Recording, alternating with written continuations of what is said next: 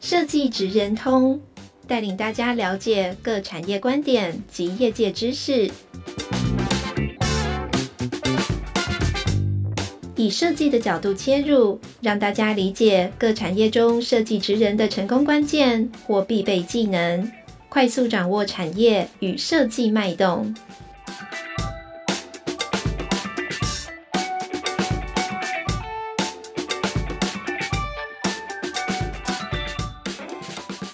各位听众朋友，大家好，欢迎来到设计职人通 Podcast 频道。我是台湾设计研究院国际发展组的洪明正 Patrick。今天我们邀请到两个八月创意设计有限公司设计总监卢整云 Cloud 来跟我们谈谈一个主题：踏出舒适圈，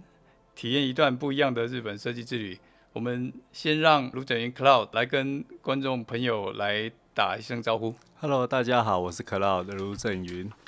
哎，Cloud 你好，好久不见了，好久不见。对对对，那刚好我们今天趁这个机会也可以来聊聊哈。那我有一个问题很好奇，我想请问您简简单的介绍两个八月创意设计有限公司成立的背景，还有呃最擅长专业，还有引以为傲的作品大概有哪一些？OK，其实两个八月，我觉得大家对于我们的名称都很好奇，就为什么叫两个八月？那其实就是我们的共同创办人，我跟庄瑞豪、欧文。我们两个都是八月出生的，一起成立这个设计团队。那，诶，我觉得两个八月其实成立到现在十六年来，我认为我们从一开始的平面设计，然后因缘际会之下开始跨足到产品，然后到空间，甚至到艺术创作。所以，其实我觉得两个八月它不会只是单纯一件好像。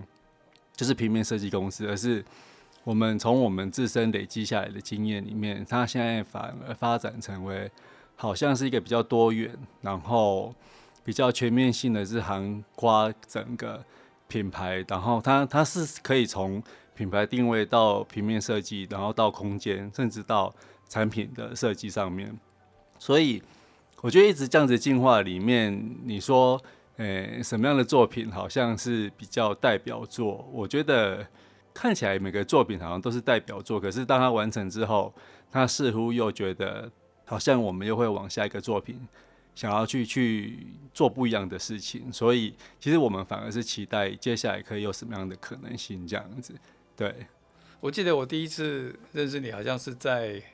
二零零七年的时候，是不是我们第一次到巴黎驾驶展的时候？对对对对，那时候已经非常早了哈。对，你们也是等于是在台湾很早跨出国际的第一批的设计品牌。对，因为那个时候刚好，我觉得就因缘际会之下，就是之前的就是设计研究院的前身台创，那个时候跟工业局合作，然后想要把台湾的品牌给带出去。那那个时候我们所其实像是。出生之犊吧，就是自己有一些产品，然后就跟着一些前辈们一起去 Maison Objet 去第一次的尝试。那之后就陆陆续续就也也因为这样子就开了更多的眼界。对，那这个跟您之前出国留学经验有没有相关？就会让你比较对国际事务比较不怕生或或不觉得陌生呢？可不可以请您聊一下您当初出国留学的契机，还有为什么会选择在日本留学呢？其实为什么当初会想要出国留学？其实当初我并没有要那么想要去出国留学，因为其实当初因为我是高雄小孩子，所以说其实当初在高雄已经有正职的设计工作，那只是因缘际会之下，刚好认识那个时候就是两个半月的共同创办人欧文庄伟豪这样，那他原本就有计划去读书，所以说那个时候就去重新思考说自己。现在跟将来有想要什么什么不同这样子，对，那当然考量到日本是因为，但我觉得日本在设计圈，不管它是在亚洲也好，或者是全世界，其实我觉得它都算是还蛮算是数一数二的一个设计环境。那会去选择日本，是因为我觉得一开始的初期是平面设计嘛，因为我们本身就是平面设计。那平面设计，我觉得最主要构成来讲，除了图像。就是文字，那文字的部分刚好，我觉得日本也是还有在大量使用汉字文化的一个地方。虽然他们有片假名、片假名，可是就是汉字还是在他们的一个设计里面是占有一定的要素。所以说，我觉得在平面设计构成里面，设计字体这件事情，跟比如说我们接触到它的文化，因为其实我觉得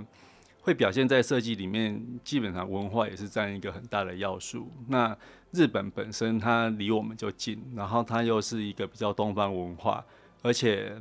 台湾跟日本的关系也是，我觉得是有一种很紧密的关系存在在那一边。那所以说，纵观整个来讲，不管是设计的元素也好，或者是过去你要在那边生活吸取的一些，就是不同不同的元素也好，我觉得日本都是一个还蛮适合去学习的地方。那你可不可以聊一下？你在学生的时代，关于你们的这个学校生活啊，还有这你所居住那个城市的一些情况。嗯。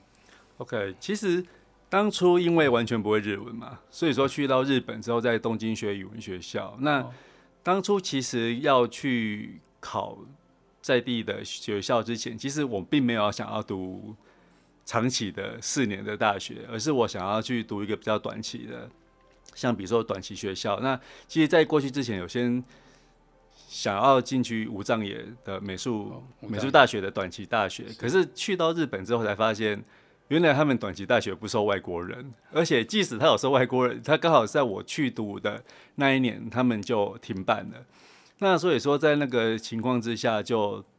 想说，那好吧，就去考心目中比较理想的，比如说像。武藏野美术大学啦，或者是多摩美术大学，或者是东京艺大这样子的学校。那当然，我们在读书的时候，老师就跟你讲说，就是日本语学校的老师就说，这些学校都很难考。他说，你们要不要找一些比较好考的学校这样子？但当初就想说，如果考不上自己心里面的志愿，就回台湾继续工作这样。那刚好很幸运，就是。我跟欧文刚好各考上一间，一间就是他是武藏野美术大学，那我是多摩美术大学，哦、所以说在我们学校里面刚好，我觉得因为这两所大学原本就是在同一个以前的帝国美术大学所所分分析出来的，所以说其实两个学校的风格跟学习风气也不大一样。那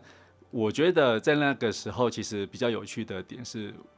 我如果喜欢他们学校的哪一些老师上课，我其实会去偷听，就是反正 因为他的关系，我对他们学校也蛮了解的，所以说我就会去旁听他们的课程。那其实我觉得在日本读书，其实刚好因为我身边几乎没有其他的台湾人的的同学，就是我们学校的台湾人很少。那像我们班也只有我一个是外国人，所以在那个学习的一个环境里面。你其实是会被凸显出来的，就比如说，像我们在做作业的时候，那其实有一个经验就是非常特别，我觉得每次我都会分享，就是我们有一堂课程是做色彩构成，所以说那一堂课程里面只有你只能每个同学都只能用红色、白色跟黑色去做画面构成，那你不能有很明显的文字，你只能有一些图形，就是几何图形。那上课前，教授请我们把所有的作品大家都贴在墙上。那贴好之后，教授一进来，就第一个就就指着我的作品就说，他觉得这一张作品一定是我的，不是其他日本同学的，因为他看得出来这个用色的比例跟使用的关系的的那个画面构成不大像日本学生。那我就很惊讶，就说哦，原来人家讲作品会说话，其实是。真的有那个、那个、那个、那个条件在那一边，对，所以说我觉得在日本其实就会奠定，我觉得非常相信那边就是老师的的教导跟同学跟同学之间的那种，我觉得它不是竞争，而是大家会去互相吸收，然后去看别人怎么发想这件事情，是我觉得在那一边的一个学习环境里面。在学校里面是有一个很大的一个冲击性在，对，所以不同文化背景所教育出来的这个同学哈，他们的表现哦，对，就刚刚你讲的用色啦、造型方面都可能会有不一样。那么这一些留学时期的这些点点滴滴哈，对于你将来的设计之路啊，有没有什么比较大的影响，或有是你哪些比较难以忘记的事情？我我觉得其实我都这样子讲，其实我在日本的，就是在大学里面那四年，其实我觉得除了大学以外，当然在外面你所生活的环境，看过的展览，跟我觉得日本人为什么会这么纤细，因为他们其实就是四季很分明，所以说我们有时候在看他们，就觉得说他们怎么那么感性到，好像有一点太过了。可是我觉得在那边生活，你一定会，你也会感受到那样子的事情。那其实我自己都认为，我在日本读书那四年，其实就是让我开窍的的一个岁月。因为其实很坦白讲，在去日本之前，因为也有工作经验嘛，所以说在过去之前，已经跟当初的同学比较起来，我们已经有相对的经验，所以说我们做出来的作品都相对的完整。所以说，其实教授也有讲说。他我的分数他们都会给很高，因为以作品来讲，就是完成度都是非常好的。可是他们也有提醒我一点，就是说希望我再去发掘更多的可能性。那其实那个时候你自己很有感受，因为你会发现说自己的作品虽然很完整、很漂亮，可是其他同学的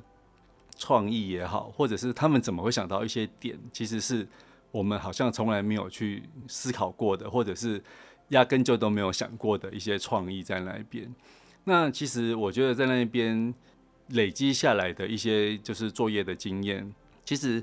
教授也都很直很直白的说，其实我觉得我其实回来台湾之后，因为有去一些学校有带过一些课，其实我发现教育的方式其实日本跟台湾其实差异还蛮多的。那台湾其实有时候会过度的干预。学生甚至指导，我不是说不要干预啊，指导学生。可是日本这件事情是从来没有发生过的，对，就是学校的老师教授不会细到跟你讲说你该怎么做设计，他们只是看你的作品，然后是一种引导，而不是指导，是不是？对，甚至有的教授根本也没有引导，但是我让我开窍的那个老师，其实他从来不引导我，可是我每个礼拜做的作品，他其实就是可以看得出来，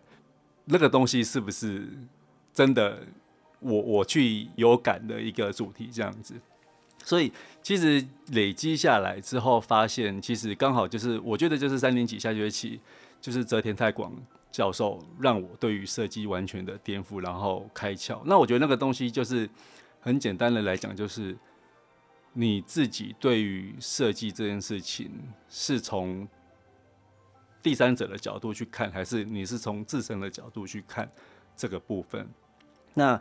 我我就后来其实发现，其实，在做所有的设计，一定都是你你得要有经历过，然后你你生活过、体验过，然后从这里面去摄取到的元素，然后自己再去转移出来，其实那个才是有深度，然后我觉得是自己去重新提案出来的一种想法跟概念。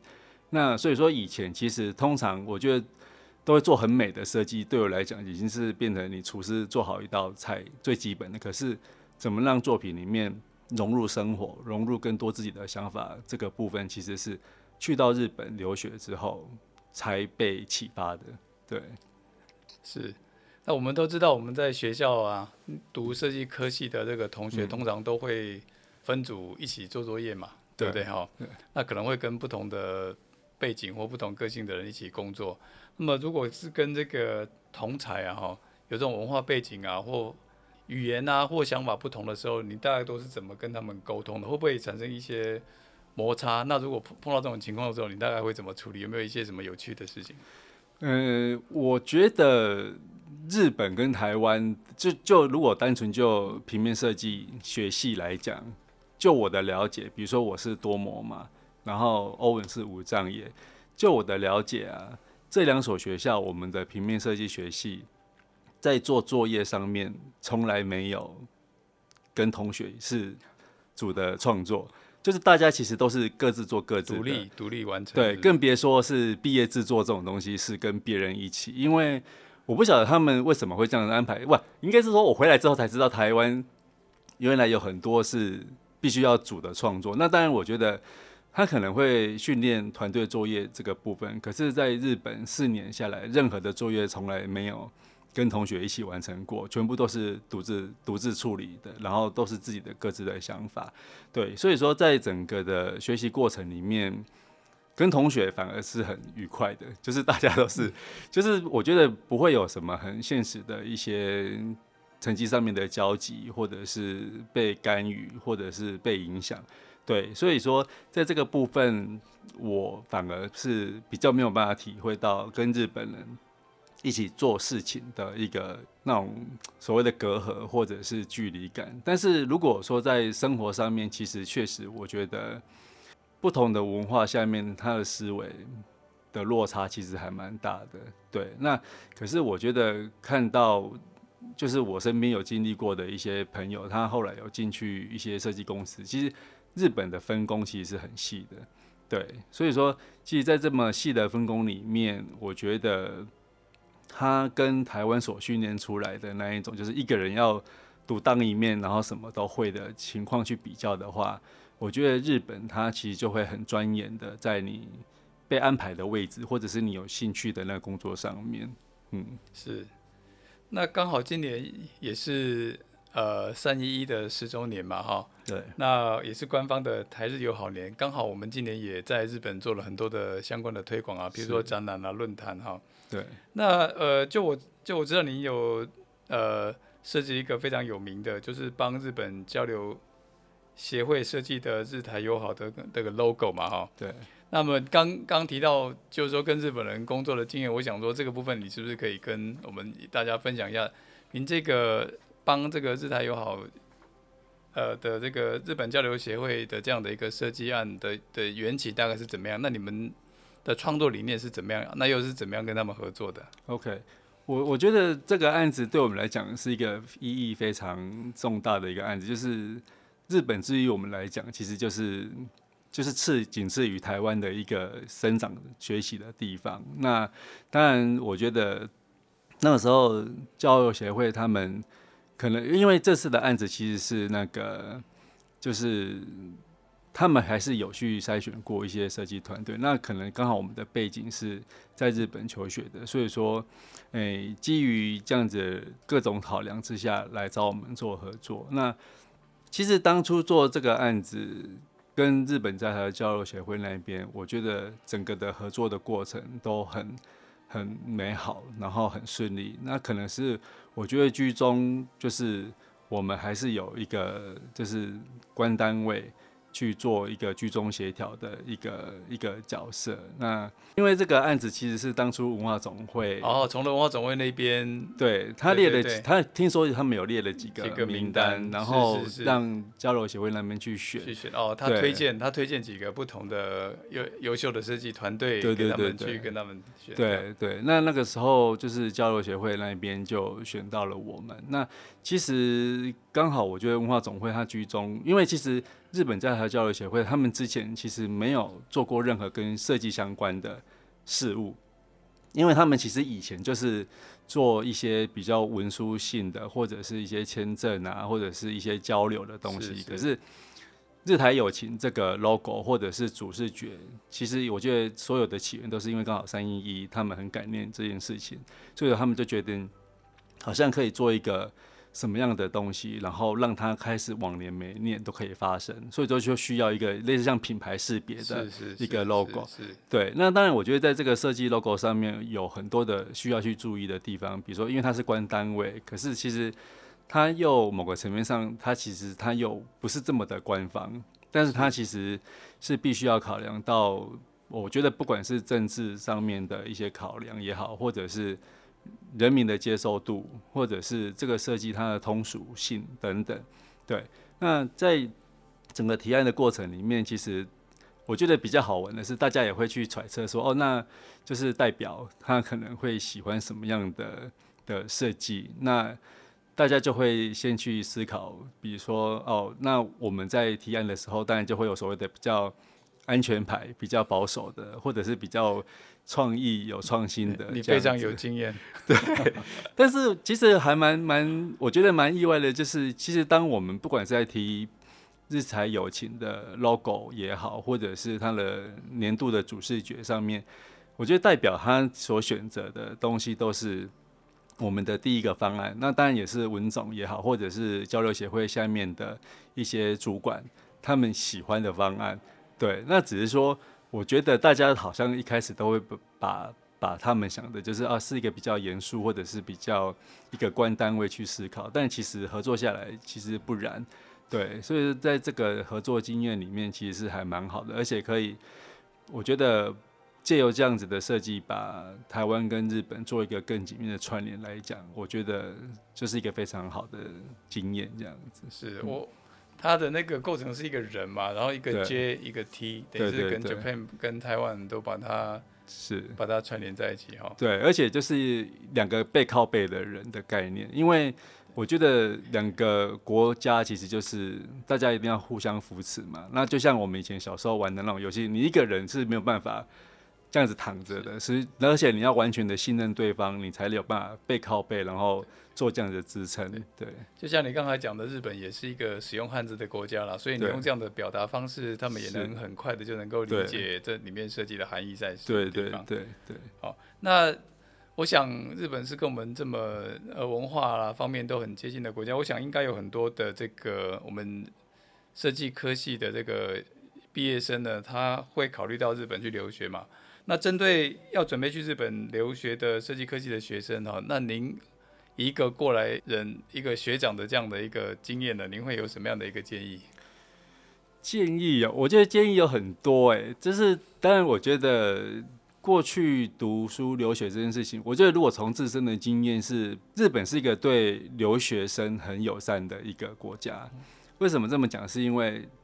他们基本上对于留学生。的学费就有所谓的留学生减免，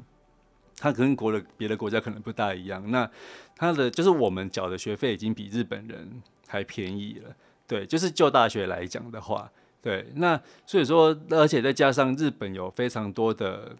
的企业，他们有所谓的很多的基金会，所以。他们又有很多的所谓给留学生的奖学金，所以像我跟欧文来讲，我们两个在那边前前后后五年加起来，我们像我个人来讲，我在日本语学校的时候就开始领奖学金了。对，就是日本语学校刚进去没有嘛，读了半年之后就开始有奖学金，然后进到大学的第一年没有，因为他要看你的成绩嘛。我从第二年、第三年、第四年都是领奖学金，所以说其实就。我觉得要领奖学金，可以就是针对有一些可能经济上面稍微不是那么的富裕的的学子来讲，我觉得日本是一个相对友善而且比较好好生存的一个一个地方。那当然，我觉得里面有很多的小 people 啦，就是基本上你的房租就不能租太好的房子，因为他们会用房租来去断定你的经济情况。所以说，你的房子如果租得越便宜，你你当然代表你所需要的经济的那个支柱会比较比较明显一点。这样，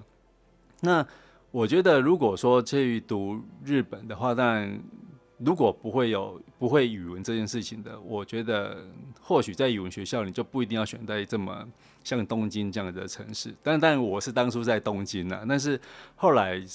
过去之后，然后有身边很多朋友，或者是陆陆续续了解的情况之下，其实当你在学语文的时候，然后你有经济上的考量，你你其实是可以选一些比较偏乡的城市去读语言。那当然，我们当初选在东京有一个很大的目的，就是我觉得设计师你要多看一些现在在发生什么事情。那当当然东京就是一个最最可以看到这些。不管是你的车厢的广告也好，或者你逛街看到的橱窗等等，其实我觉得那些都是刺激，而且有大大小小的展览，每天都可以去各个不同的地方看这样子。那我觉得如果以目的性来讲，如果都是设计相关的，我觉得当然就是选择你你可以学习的城市，然后比如说你要进去哪间学校，事先先做好功课。那当然，我觉得。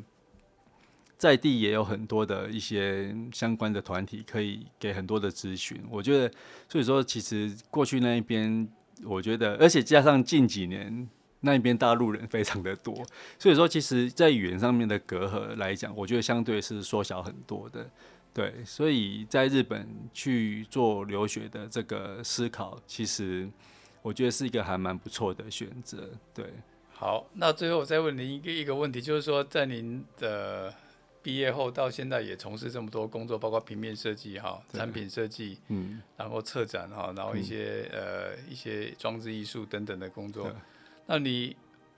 未来还会想要再尝试什么样新的不一样的设计挑战吗？我觉得其实，我觉得平面设计，因为其实我们虽然有这么多的多元的一些设计服务，但是平面设计对我们来讲还是一个比较